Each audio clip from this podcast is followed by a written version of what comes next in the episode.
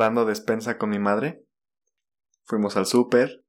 Y todo el rato que estuvimos allá afuera, ella notó algo muy chistoso que me lo compartió y cuando lo noté pues sí, sí se me hizo chistoso. Y son cómo se comportan algunas parejas. Digo, no estoy generalizando, solamente voy a hablar de lo que ese día notamos en particular.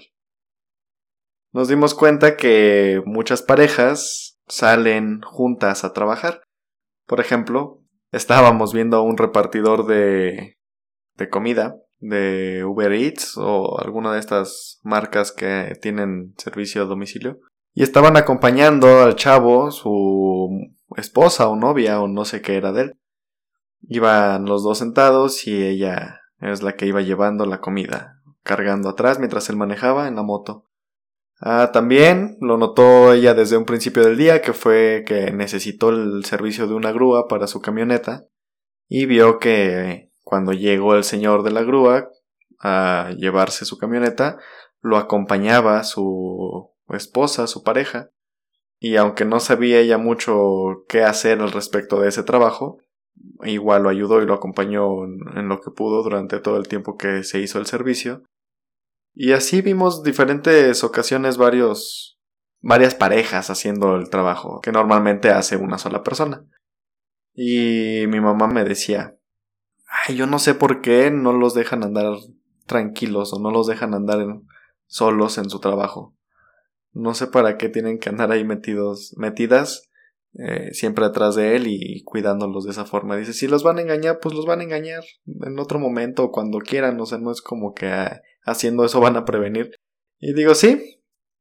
Pero pues lo hacen mamá porque justamente tienen esas carencias que todavía reflejan de e, en las parejas y se me ocurrió darle un tema y decirle pues mira muchas veces la gente se mete en una relación de pareja no por amor sino por llenar un vacío que vienen cargando desde hace mucho tiempo y esos vacíos los quieren llenar con otra persona o quieren que otra persona los llene en su vida quieren que otra persona los haga sentir felices, quieren que otra persona las haga sentir o los haga sentir especiales, y entonces están queriendo siempre llenar esos vacíos y le están dando la responsabilidad a otra persona para que los llene en su vida.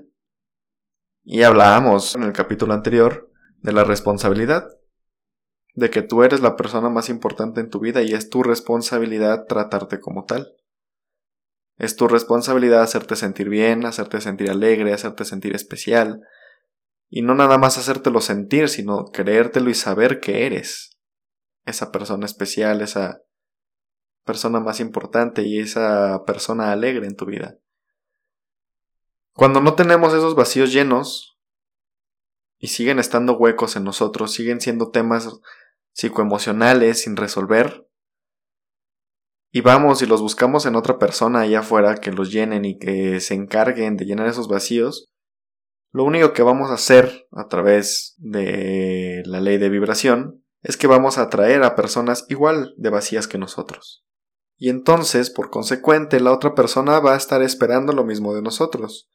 ¿Y cómo va a ser que algún momento nos vamos a llenar con otra persona que tiene vacíos similares a nosotros? Nunca nos vamos a llenar ni a complementar y por eso esa relación va a terminar en conflicto y por eso esas inseguridades y por eso las infidelidades y por eso todos los temas de conflicto entre pareja suceden porque nadie se puede llenar el uno al otro, porque esos vacíos en algún momento se llenan con situaciones caóticas entre sí y empiezan los pleitos y empiezan las quejas y empezamos a ver el espejo que refleja la otra persona en mí y a ver esas carencias que no me gustan ni he aceptado de mí mismo, y me molesto y me enojo y quiero cambiar a la persona y la quiero moldear a mi forma de ser, a lo que yo quiero que sea, y yo intento moldearme a la forma que yo creo que esa persona quiere que yo sea, y nunca vamos a terminar de satisfacer las necesidades del otro,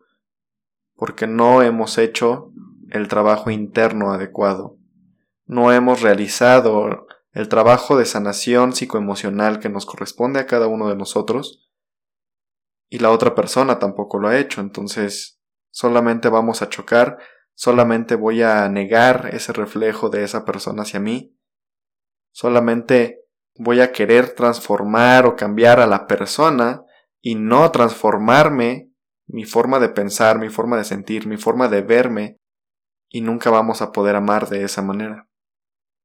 Porque carecemos del ingrediente más importante, que es el amor propio. Sí, amor propio. Y entonces, si yo no me amo a mí mismo, no puedo dar lo que no tengo, por ende no puedo amar a otra persona. Y tampoco puedo pedir ni esperar de afuera lo que no hay adentro de mí. Por consecuente, si yo no me amo, no puedo esperar que alguien me ame de la misma manera. Todo es flujo de la energía, todo es sincronicidad, todo es causa y efecto, todo es ley de vibración, ley de ritmo, etc. Para eso están las leyes universales en la metafísica, nos dan la guía, una orientación de más o menos cómo es que funcionan las cosas y de qué manera las puedo aplicar a mi vida. Entonces, creo que lo más importante es empezar a hacer ese trabajo interno, amarte a ti mismo, procurarte a ti mismo. Y cuando estés listo, cuando no tengas esos vacíos y esas carencias, o por lo menos no sientas la necesidad de quererlos llenar con algo afuera, y no te generes expectativas de lo que encuentras afuera, para que sane o satisfaga lo que falta adentro, en ese momento vas a llevar una relación muy diferente que nunca has experimentado y que posiblemente siempre has buscado llevar, donde ya ni siquiera le tendrás que poner una etiqueta, donde ya no tendrás el estado o la necesidad de poseer a alguien porque es tuyo o es tuya y no quieres que sea de nadie más porque esa inseguridad es un vacío que llevas dentro.